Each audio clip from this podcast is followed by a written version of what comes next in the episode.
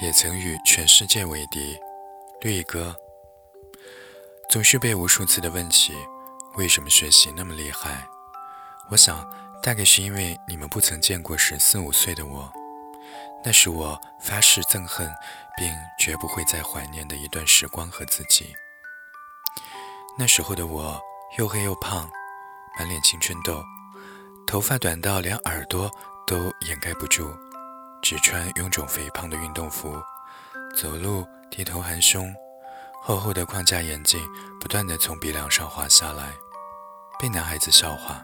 被女孩子嫌弃，我自卑、敏感、自尊心强到近乎畸形，总是不停的同人打架，拿着凳子往高自己三十厘米的男生背上砸。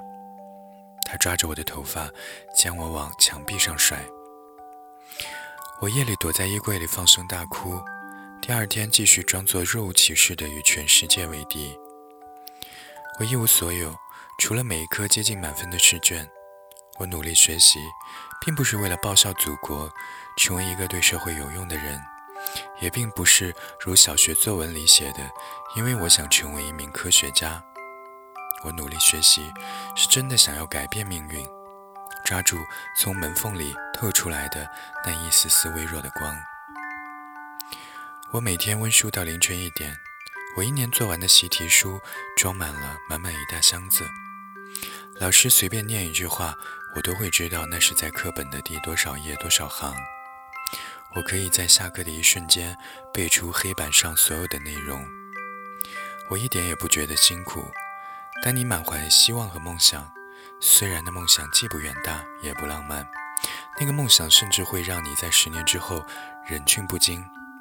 可是，当我在需要一个梦想的年纪，我拥有了它。然后，如你所见，我抓住了它。我终于离开了那所学校，那座城市。我在十六岁的时候遇到了喜欢的人。我在十七岁的时候第一次被人表白。我甚至在十八岁的时候穿上了人生当中的第一条裙子。十九岁的时候，我有了另外一个梦想。我想要离开的，不再只是一所小小的学校。我想离开这个国家，去看看外面的世界。我并非出生在富裕的家庭，为了不给父母任何负担，我能做的依然只有努力学习。冬天的时候，我裹着厚厚的围巾，被冷得瑟瑟发抖。我不去温暖、容易发困的图书馆，每天第一个抵达自习室，最后一个离开。甚至在食堂排队打饭的时候，我都在背单词。二十岁的时候，我坐在双排跑车上，看着美国加州最美的一号公路进行飞驰，窗外就是波光粼粼的大海。我曾以为我身处地狱，可是当我深夜独自坐在窗边，听雨声潺潺，我竟然开始深深地感谢起那一段岁月。它让我学会勇敢，学会面对风雨，学会珍惜和感恩。它让我变成了一个更好的自己。给昨天的我一个拥抱。曾经，他不知如何是好。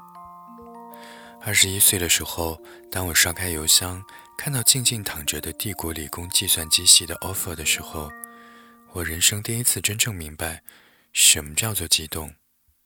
不是大哭，不是大叫。心跳急速加快，感觉像是濒临窒息，却又终于跳出龙门的鲤鱼，全身已经颤抖到麻木。这是世界上最顶尖的学校之一，也是一名工科学子所能企及的最高点。无论我未来是不是能够踏入这所殿堂，但是回望十多年的学生生涯，我终于可以说一句：我从来没有辜负那个躲在黑夜里。绝望大哭的自己，而比我年轻的你们，相信自己，你们可以拥有全世界，可以去到任何想去的地方。